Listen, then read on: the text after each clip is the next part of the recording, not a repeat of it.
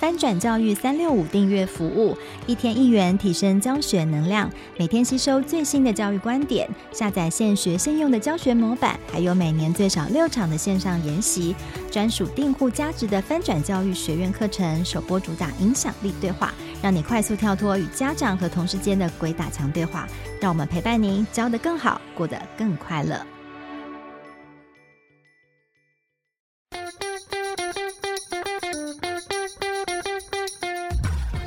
教学要给力，班级经营先搞定。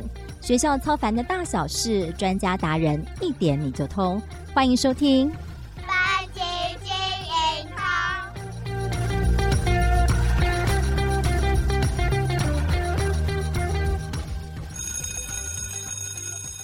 Hello，各位班级经营通的听众朋友们，大家好，我是美声主持人邵文，也是翻转教育的主编。今天我们的节目有大来宾莅临喽，让我先来好好介绍他。他是有医生界金城武、儿科界巧虎大神之称，深受家长跟小朋友喜欢，也最擅长把复杂难懂的医学知识用深入浅出的方式让一般民众都能了解的小儿科医生。那他斜杠的头衔太多了，不仅是小儿科医生、畅销书作家、人气 YouTube，那他同时也主持 Podcast 节目。那平常都是我要卡位去上他的节目，今天非常荣幸可以邀请到他，让我们掌声 欢迎马街儿童医院小儿感染科主治医生黄从宁医生。Hello，黄医生。嗨，听众朋友，大家好，邵文好。其实，如果听众朋友是家长哦，或者是很熟悉我们亲子天下的朋友，应该对黄医生应该是相当熟悉哦，不会很陌生。那我自己是在生第一胎的时候，对小孩的健康特别的紧张哦。那时候真的是要靠黄医生的文章和书哦，自己的 床头书。那时候是看发烧免经的，搞懂流感肠病毒的那一本哦，来降低很多的焦虑哦。是。那现在呢？那本书可以扔了，对不对？对对对。当时文笔不够好，而且那时候总觉得还还是语气上面太过学术了。怎么会？嗯、那本看了有了，我已经很努力了，但是那个时候还不够。那我觉得这一次我胃口就特别大，因为我希望。疫情过了嘛，嗯，所以在这个疫情的过程当中，我看到很刚性的需求，就是一般的民众平常都不太理解细菌、病毒、疫苗或者是免疫系统怎么运作，通通都搞不清楚。所以疫情一来，很多就是 miscommunication。那这件事情，我刚刚说胃口很大，是因为我发现不只是哦家长，其实学生本人也有需求。对，有很多那个时候有很多我的 YouTube channel 是中学生来留言哦。哦，他们其实是真的想知道这世界发生什么事情。嗯、打疫苗，他们也没那么傻。他爸妈叫我去打，我总是想知道我打了什么吧，要抗议一下，然后或者是决定要或不要啊。所以那个时候在打疫苗的时候，你有发现，其实学生当中有些很难想象的议题哦。有些中学生是不打还会被班上同学霸凌，不要说霸凌啦，哦、被歧视就也不是说歧视，只有他没打，被白眼对。然后就是如果真的如果这样的话，那如果得了之后，我们全班都要停课，就怪你喽哈。类似这种很有趣，跟我们大人想象中很不一样的。对。那我就想，哎，那老师扮演什么角色？嗯哼。好，那我就发现这又是个刚刚性需求，因为老师自己也也，也常常留言，所以我就发现以前我可能因为儿科医生的角色，就常常都只对家长。我发现这一本里面的内容。对老师，对于可能十二岁以上就中学以上的，呃，只要认的字比较多的，我都想要让大家能够轻松的了解这些疫细菌啊、病毒啊、免疫力啊、疫苗啊等等这些话题，所以我就就是就重新就全部重写了，然后等于是全部在改之外去无存菁，然后加一些有趣的漫画，让大家阅读上面比较没有负担。没错，没错，这次黄医生全新推出的这本黄丛林医生。感染清百科哦，就是刚刚说的，全虽然说是改版书，但是里面几乎我看过，因为我有第一本嘛，很好比较，几乎百分之九十其实全部都重新写过，嗯嗯嗯、加上包括呃增加很多新的内容。是。之前大家新的病毒，新冠病毒的懒人包，还包括里面还增加了很多有趣的漫画病毒图解，嗯嗯嗯，帮助像刚刚说的认识字的，呃，可能我想应该七岁到七十七岁应该都可以理解。七岁有点困难，七岁七岁不行是不是？好不好？十三应该可以，十三十十看漫画可以吧？可以可以可以看漫画可以看漫画可以看漫画就可以先从漫画理解啊，里面有很多你你很难想象病毒跟病毒之间如何对话。对，如果你想象不到的话，你可以看这本 书，我觉得超有趣的，可以隆重的推荐给大家。而且这是一本不靠颜值、不卖脸的书啊！你说封面是吧？我觉得封面超屌的，因为一般的这种医生出的书，一定都会穿个白袍吧？就你知道，贵出版社就很喜欢把我的书都放上我的全身照啊，这样半身也也好啊，你不觉得吗？不是只有你吧？每一家出版社出这种书，就后来又觉得很烦，我就想说做点变化。是，哎，真的啊，这个书的封面是我想的。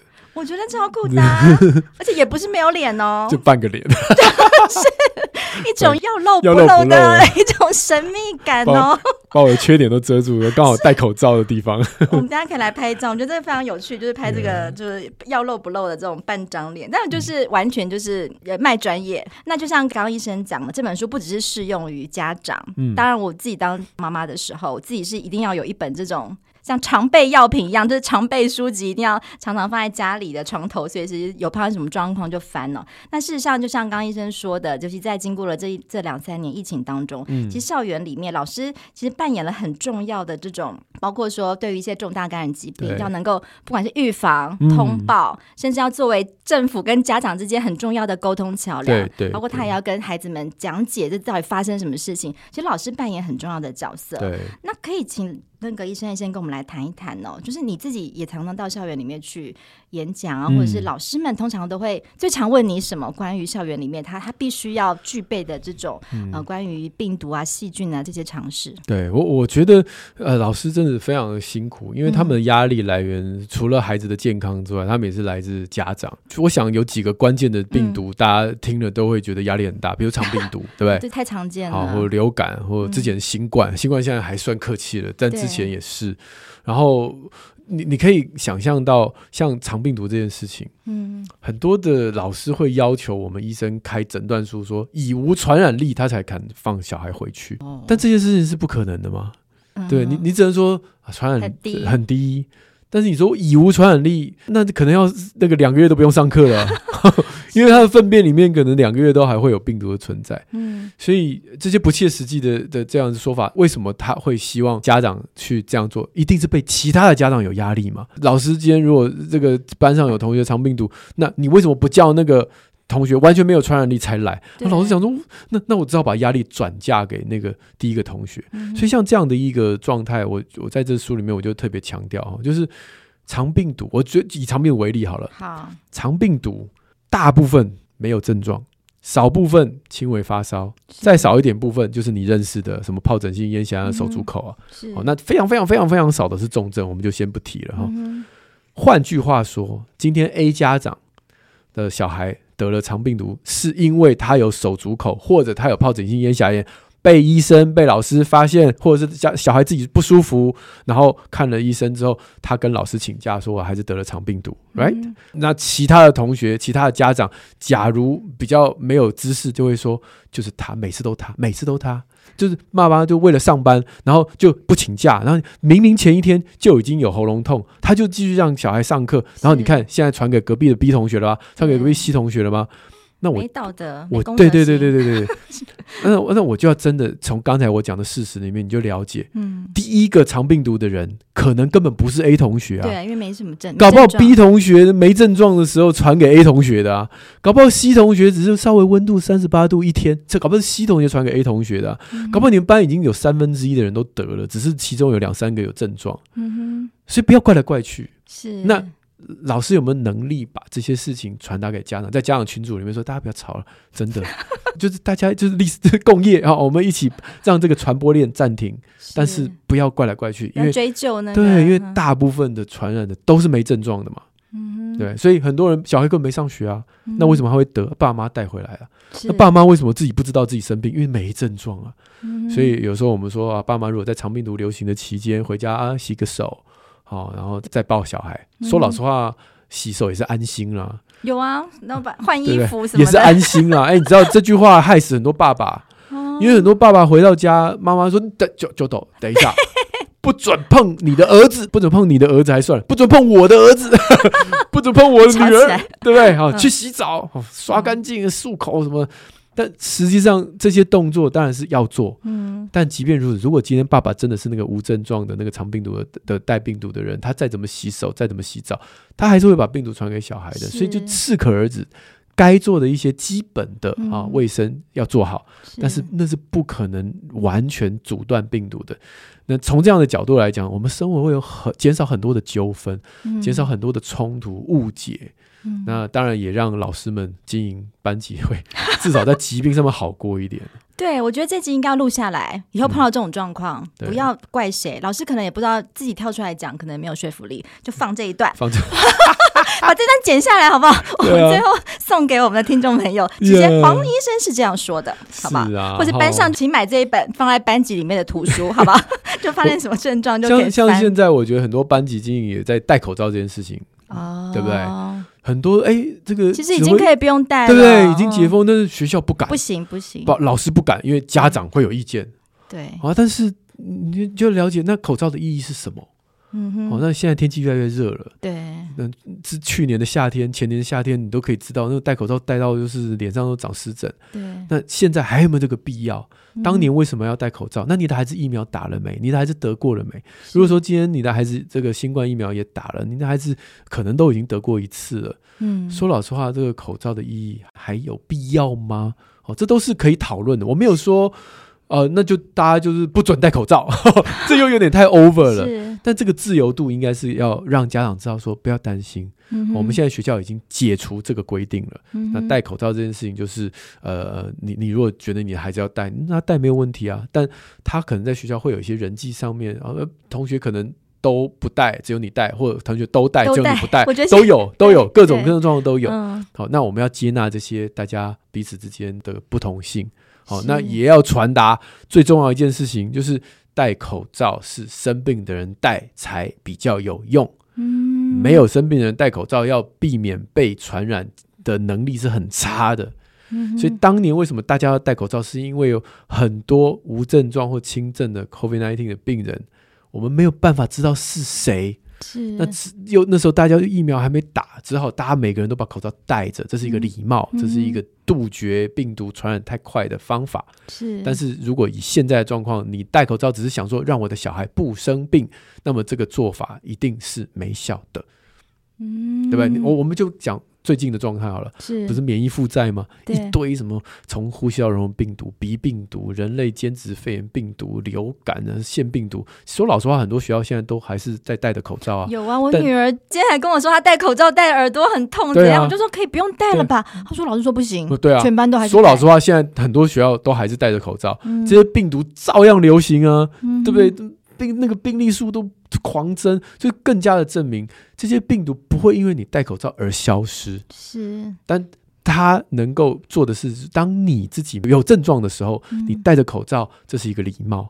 当你不确定，就是比如说你家人都流感，对不对？那你今天你想说啊，我还不要害人家好了，也许我明天就会发病，我今天先戴个口罩。我觉得这都是很棒的一个很有公德心的做法。是，但是无差别的戴口罩，到底在这个疫情后的时代有什么意义嘛？嗯哦那这个就是我，所以我在书里面我就稍微讲我就是说大家就是放轻松，那也尊重彼此之间的担忧，但是不要试图去影响老师 或学校。就是你如果怎样怎样，我就抗议或什么，我觉得这对老师压力真的太大了。对，所以这本真的很重要。老师其实可以，里面包括一些基基本款的 病毒，对，也包括一些新的，包括刚刚讲的这个新冠病毒的相关的呃懒人包的知识，以及包括现在戴口罩的这个讨论呢。我觉得老师如果有一些基本的观念的时候，当家长或是孩子们提出这样的质疑或讨论，大家就可以比较心平气和、更科学化的来对来来看待。嗯就是不只是保护自己，更重更重要的是，也可以保护别人嘛。我觉得保护别人，戴口罩是保护别人是重点。保护别人，对，所以比如说，呃，你这个这个进密闭空间啊，嗯上公车啊，或者是搭捷运很挤的时候，哎，我觉得如果你的孩子有这个公德心，戴口罩是保护别人，嗯，保护自己。戴口罩真的很，除非你戴 N 九五啦，不然真的很难。现在谁要戴 N 九五？对，不可能嘛，所以大家就放轻松。了那解，呃，有正确的观念，你做每一件事情，你知道它的目的，你就比较不会这个也怕，那个也怕。对。嗯，然后因为那时候疫情期间大家都戴口罩，所以很多的常见的疾病其实是不就不常见，对不对？嗯很流感吗？其实有很大一个原因是因为国门啦，是因为锁国门。哦很多人都以为我们那段时间有很多病毒没有，是因为这个戴口对，罩，戴口罩、勤洗手，或者是、哦、其实是锁国门。嗯你们有没有想过，那个时候呼吸道融的病毒照样流行啊。我们台湾还没有来，只是国外很多。我们台湾那时候大家做的很好，所以那时候大家就是疫情都没有的时候，呼吸道融合病毒照样流行啊。嗯哼，那就更加证明了，不是每一个病毒都怕口罩嘛。是，它要流行，它照样流行。所以那个时候流感没有来什么，很多是跟你国门了解关起来是有关系的。那现在就是疫情解封嘛，就是也比较恢复到我们正常的状态。嗯、医生这边有没有什么？呃，提供给老师们一些呃，一般平常的时候应该要特别留意的，就是尤其在季节性，因为现在夏季的这个情况下面，嗯、呃，可能已经不能再像过去那样，大家可能过去觉得，呃，我就戴了口罩，可能就是防了新冠之后，嗯、什么都病毒都可以杜绝了。可事实上并不是这样嘛，刚医生有说。嗯、那在一般日常生活中，有没有特别的？就是在学校，这个老师要一一下整个班级都要面对这么多的孩子的时候，有没有特别一些感染性的疾病？因为在这个时候，我们要特别留意。像现在这个呃肠病毒就在流行，好、哦哦，那流感啊、腺病毒，还有人类肺炎间质病毒，就是还蛮多的。嗯，从从这这一大堆病毒在流行，你大概就知道 你躲不掉的啦，哎、你躲不掉的哦。就是往好处想哦，我觉得第一个心法就要让大家自己要安慰自己，是就是往好处想。你小时候得的所有的病毒，嗯哼，都可以保护你未来未来哦，未来、一辈子哦，嗯。类似病毒的感染，嗯哼好，所以新冠为什么小孩得重症少？为什么老人得重症多？因为小孩小时候得，他的免疫力的创意很够，他的适应力很强，所以他很快就可以针对这只病毒有长期的一个好的免疫记忆，所以他以后碰到类似的新冠病毒，不管他怎么突变，多多少少都有一些保护力。他就是痴男病毒吗？哎、呃，不是，他他是他是渣男病毒。在书里面的里面有两个名词，我觉得好，好，我待会再跟我帮跟各位解释一下这两个名词。糟糕，我没看懂，我要请医生我待会解释一下，我待会解释一下。好，我我们先讲这件事情。所以为什么长辈得到新冠很惨？因为他这一辈子没有得过，嗯，他六十岁才得，七十岁得，他的免疫系统，你就算打疫苗，就算感染一次，就算感染两次，他可能都还学不会。嗯，那这是很悲伤的事情。那对我们年轻的孩子而言，其实他如果这个时候得，对他这一辈子是有帮助的。嗯、所以你不要想，嗯、对你不要想要躲掉这些病毒，对你孩子是健康，不见得哦。是是是，反而得对他这一辈子是比较健康的，嗯、长期来看是。这第一点。所以第二点就是让大家知道，不管肠病毒还是刚刚讲各种呼吸道病毒，我们的防疫，比如洗手啊，或者是停课啊，或戴口罩，目的只是为了让它。传染的速度不要那么快，Okay. 它不是要让这个病毒从此不绝对消失，它只是说不要那么快吧，不搞到全校全部人都得，这样有点丢脸，对不对？好，医疗体系这这急诊会被塞爆嘛，好，医疗体系会撑不住，所以大部分状况就是，哎，我们让它不要传那么快，好，零零星星的得，慢慢的得，这样的话，大家也不会就是这么的这个措手不及，手忙脚乱，所以。防疫的目的其实也是让这个整体来讲的疫情能够不能够不要那么的高，那么的强。是那这是一般我们最想要传达给一般不管是家长或者是学校的老师们这样的一个概念。嗯、一般在学校做的事情，呃，现在我刚刚讲戴口罩可能没有一定要强制，但洗手很多学校是会很推广嘛。哈、嗯，但除了洗手跟戴口罩之外，其他提升抵抗力的事，大家好像就忘了运动。哦，对不对？是啊，睡眠对不对？营养啊，营养啊，营养不会忘，营养不会忘，不会忘。但吃垃圾食物会忘，嗯，对不对？对，心情、情绪会影响免疫力啊。真的，这些事情其实跟戴口罩、勤洗手是一样重要的啊。如果能够有规律运动习惯的孩子。他的感冒的不只是感冒的几率降低，而且他得到感冒，我刚刚说反正躲不掉嘛，都是得得的。他的严重度也会降低，是他感冒的时间也会缩短。嗯、好了，那我们是不是有足够的重视孩子的运动，足够重视户外晒太阳这件事？对、哦，睡眠更不用讲了。嗯、哦，这个高中生 那抵抗力之差啊，都是熬夜，对，都是熬夜，跟他们也不早起啊，真的。哎，啊，前几天不是有在 想要跟国外一样，对对，睡饱一点 就这样抗议，那他睡饱，那我还要上班呢哈。所以这件事情其实是可讨论，就是睡眠这件事情跟勤洗手、戴口罩同等重要啊。为什么我们好像就忘了这件事呢？营养 OK，我觉得在台湾大部分家庭营养是很重视的，可是吃垃圾食物这件事情我们又忘了，吃一堆油炸的，吃一堆色素、香精、防腐剂，抵抗力一样是变糟糕啊。对。然后最后一个我要讲的是情绪。嗯，其实很多的研究都告诉我，我自己做的研究啊，我那时候跟师大的老师们，我们一起做针对台湾就是那个幼儿发展资料库，我们针对台湾很多家庭就是统计，就发现那些小朋友心情不好啊，中耳炎几率都会增加。哦，真的、啊嗯？对对，心情不好就是因为妈妈心情不好，真的真的真的，我们统计出来是发现妈妈情绪低落，小孩中耳炎的比例增加百分之九十。那妈妈不开心，全家都不开心嘛，所以那个压力很大。嗯、我都觉得有很多的孩子啊，像去这个托婴中心，哎、嗯欸，为什么托婴中心病毒都在流行？为什么有些人就会病得很惨，有些人就还好？嗯、啊，那其中当然跟体质有关，跟基因有关，这我不提。是，但是我觉得跟情绪有关，嗯、有些那种特别高敏感啊，特别紧张啊，或者是他就是常常。去托婴中心，就整个情绪什么都会受到很大的影响的，他的生病几率就超高。是，所以我我觉得这几项事情都在我书里面有稍微提到，就是提升免疫力不是只有吃维他命 C、维他命 B 什么的，然后戴口罩、勤洗手，大家想到就这几招。我那次去学校演讲的时候，我就说你们大家都想到这些，家长每天疫情都盯你这些嘛。那然后呢，你们有因为这样就不感冒不生病吗？显然没有嘛。所以我们要知道有很多。基本的事情，基本款该做的事情，不要忽略，不要觉得你做不到，一定做得到。只要我们放在心里面，就算运动从一天变两天，你都做到了。就算睡前跟他聊天，让他心情很平静的晚上睡得很安稳，就算从一天变两天，我们也成功了。就从一点点开始做，那你的孩子的抵抗力才会能够减少感冒的频率，减少感冒的天数，然后让他。感冒不要变成重症，这都是我们可以努力的方向。是哦，今天医生分享这个很宝贵哦，就是从心法，包括说不要害怕，不要想着要完全的杜绝，嗯、用比较正向或是正确的眼光跟态度来看待这样的疾病啊。嗯、再来是包括说，除了我们大家想到的 吞什么维他命可能也没什么用啦，对不对？对啊，就是除了勤洗手、戴口罩之外，可能一些基本的运动，我觉得这些在学校其实老师的。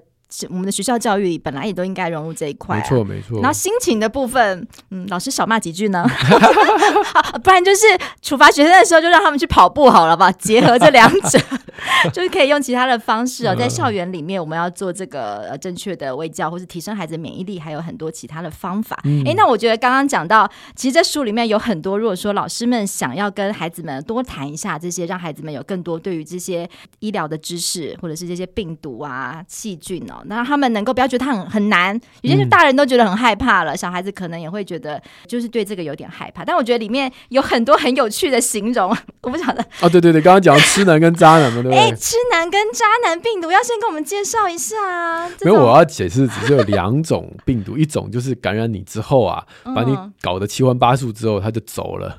那、哦、这种就是叫做渣男病毒，负心汉型。哎，负心汉。那这种病毒就属于，比如新冠。对不对？他把你搞七荤八素，他就走了嘛。嗯、流感，对啊，或者是腺病毒，特别严重哎。就是当下那个病毒就跟你打一场仗，谈一场轰轰烈烈的恋爱之后，他就跑了。然后他 你在身体就不会存留了，所以这种就叫渣男病毒。渣男玩一玩就走，这样渣男病毒。那痴男病毒就是另外一类型，他感染你之后，他就再也不走了。嗯，比如说水痘。是好，比如说玫瑰疹，比如说这个巨细胞病毒或者疱疹病毒，这些都是感染你一次之后，你以为哎症状消失了，但其实它就在你身上一辈子。水痘大家可能我们这个年代小时候都得过，它在你身上还没有走，它就躲在你的神经节，但平常不会有感觉，因为你抵抗力够好 它就默默的守护着你。哦，对，那只要你对对对，但只要你抵抗力不好，比如说。这个这个熬夜啊，然后都不睡觉啊，压力很大，吃的是食物啊，它就会你免疫系统就压不住它，它就会跑出来，跑出来叫做什么？跑出来叫带状疱疹。嗯所以以前我们对带状疱疹的认识都是年纪大。对，对不对？然后稍微年纪大了，然后抵抗力比较差了，那带状疱疹就跑出来破抓嘛，就长、嗯、长半圈什么的，有些长在脸上，长都都比较危险的，就是长长很多这种，嗯、就是表示你免疫力压不住它了。嗯、那那那个长出来那些水泡，就是你小时候得的水痘病毒，在你身上已经躲了一辈子了。哦、那我刚刚讲就是很丢脸，就是你看现在很多高中生，嗯，都得带状疱疹跑来看我。是因为熬夜吗？那十几对啊，十几岁抵抗力差到连水痘病毒都压不住，你就知道他们真的有多虚弱了，几乎都不睡觉了，然后就是每天吃那个垃圾食物，打电动哈，对，是不是？没错，就是这个。所以痴男病毒跟渣男病毒的分别就在这里。哎，我觉得你好适合，就是做那种科普那种。有没有什么健康教育需要这种转化？就有这种顺口溜，就帮助他们记考试的。考试不会考这个吗？但我其实我就觉得，你看我们以前在学校有学生物啊，嗯，有学健康教育啊，健康教育有啦，健康教育还不错，会讲一些这个跟身体健康相关，嗯，可是很少会。把这些我们平常得到的疾病哦，能够稍微解释一下。好好哦，反而我们对于什么动物啊，是就是生物学的很多，可是对自己人类好像会有一些些不是那么了解。哎，我到底发生什么事情？对，所以你看疫情的时候，有很多老师在学校放我的 YouTube。对对，就是他觉得说，嗯，这好像突然对自己的健康很关心。哎，糟糕啊，没有教材，就 直接 YouTube 很好啊，放给同学看这样子。嗯，所以这哎，我们还合作过一支那个动画的。啊，对啊，长病毒、新冠两个都是跟你合作的嘛，很厉害。我觉得很棒啊，而且这里面书里面也有介绍老虎五只，老虎五只。不是四只哦，是病毒五只这样子，然后里面每一只病毒都还有一个很贴切的绰号。绰号，你是怎么想出来这些东西？哦不，这个因为本来是最会容易发烧的四种病毒啦，所以那时候我就写的这个流感嘛，呼吸道融病毒、腺病毒，还有呃这个副流感病毒，它比较有特色这样子。对，后来又加了一个新冠，所以我就变老虎五只这样。对，而且腺病毒绰号烧酒鸡，对，因为一烧就烧个五天七天的。对对对，这真的太一下子就记住了。然后流感病毒绰号冬日杀手，感觉就每一个都很有画面呢。对，感觉你跟这都是好朋友这样子，我觉得超有趣的。我觉得不管是可能大一点的小孩啦，自己在看的话，而且它里面这个漫画老虎五只就会有一个硬要挤进来的挤进一个车子的新冠病毒。下一版他就可以被踢下去了，因为我相信大家得一得得的新冠，最后就变成跟旧冠一样，就变感冒。对，所以下一版就可以把它踢走了。好期待！赶下车，赶下车，还有续集，你都想好了。这里面看那个漫画也蛮有趣的，而且很，我觉得感觉很多医生梗呢，会不会？你们医生常常都在。开这种玩笑，对，所以我我要很谢谢我这位插画家嗯，因为因为我当初这些梗可能就是你讲的，就是有点太医生梗，他就会把它变得比较民众可以理解的。啊、然后他他也是一个非常有创意、好笑的人，所以他把我脑海里的画面就是如实的这个，甚至加油添醋的。呈现在大家的面前，就是非常感谢他。里面也会感觉到边看会有感觉很多黄医生的 OS 在 在里面。对，对，什么约翰得了肺炎还能走路 这种梗。好了，这我就不破梗了，大家要自己来买这本书，好好的来阅读哦。我觉得也是。吸收新知之余，我觉得会有很多有趣的收获。嗯，那在今天，我是不是也可以请医生在最后帮我们补充一下，或是就是给我们老师们的一些建议？毕竟他们长期的都是要面对我们的。呃，孩子们还要面对家长，是那我不知道说在学校里面，还有没有一些什么建议给我们老师第一线的工作者，就是怎么去提升自己在关于这方面的一些感染啊、疾病上面的一些正确的知识啦，然后不要太害怕，对对，然后也可以呃借由这些资源，其实像黄医生的 YouTube 或者我们现在有这个这么好入手的一些书籍知识，然后帮助老师们可以增加一些新的知识。我觉得老师们真的很辛苦啦，因为在经营班级的过程当中啊，这些疫情。或者是这些病毒的问题，其实老师你本身也不是，不是学这个的，不学这个的，太为难。然后，然后就只能就是啊，这政政策怎么做就怎么做。就是说说老实话，然后家长还会期待老师什么都懂嘛，就会问这些事情，对老师都是一个压力。那我觉得在这本书里面，我也给大家介绍了几个疾病管制署的网站。哦、其实疾管署有几个页面是还蛮清楚的，它会及时的变化。比如说，哎，现在到底流行什么病毒？其实你上疾管署的网站。去看我，我上面有 QR code，让他就点，你就可以知道说，哦。因为这个目前正在流行哦，那我们班上的同学如果有，那也不意外。你甚至可以把机关署上面这些讯息稍微哎，在你的家长群组让大家知道说，哎、嗯，我们是不是最近这个呃流感比例在升高，长病毒在升高？其实从那个页面上面，从新闻稿或者是从他的那个呃我们叫 dashboard 哦，就是他他的这个即时的动态上面都看得到。所以里面也是让老师们有一些武器啊，有一些工具，可以让亲师的沟通。会更顺畅。那老师自己本身如果有小孩的话，也希望这本能够让你呃减少这个害怕跟担忧。对啊，非常好。里面就像刚刚医生说的，里面有很多的 QR code，包括说接下来可能面对到要放暑假了，哎，刚刚讲的机关署的什么国际旅游里面的网页里面可以查询哪一些国外的国家是要去哪里？对对对，是不是有疫情？也可以提醒家长们留意。对，只是提供给老师们一些武器跟工具啊，也可以跟家长进一步的沟通。是，今天非常谢谢黄医生来上我们的节目分享哦。哎，今天还有一个好康哦，因为最近真的太多好书哦，要推荐给大家。那今天满满的。呃，含金量非常高的这集节目，我们是不是请医生帮我们提供一个小考题？哦，哎，今天我不晓得，你考考医生，你今天讲了什么？就是可以给我们的听众朋友出一个考题，然后。那就是大家答对的话，就是在我们的留言区中写下这个答案呢。答对了，我们就有机会可以抽中两本，我们要送出黄医生的这一本《感染清百科》。哦，我们请黄医生今天提出一个小考题。我们主持人有把痴男跟渣男搞错了，那我们就来考哈。那我把病毒比喻为痴男病毒跟渣男病毒，那请问？现在正在流行的流感病毒，它是痴男病毒还是渣男病毒呢？我会，我会。好，那就不讲答案啦。好啊。哎，这一题是非常好哦！记得主持人一开始搞错了，那希望听众朋友在听完这一集之后，能够不只是搞懂痴男跟渣男啦。我相信今天的收获应该可以帮助大家更能够比较安心的，不管是你是家长也好，老师也好，我都觉得可以让大家对于新的或者旧的这些呃病毒啊疾病，能够更安心的面对，有更多更好的知识跟工具。那我们今天再次的谢谢黄医生，谢谢，谢谢。好哦，那如果你喜欢我们今天的节目的话，也不要忘了在 Spotify 跟 Apple Podcast 给我们五星评价，也不要忘记喽。那今天黄医生的这个小考题：最新流行的流感病毒究竟是渣男病毒还是痴男病毒？那把这个答案写在我们的许愿池的这个留言区中，就可以有机会抽中黄医生的这本好书喽。那我们班级经营通，下次再见，拜拜，拜拜。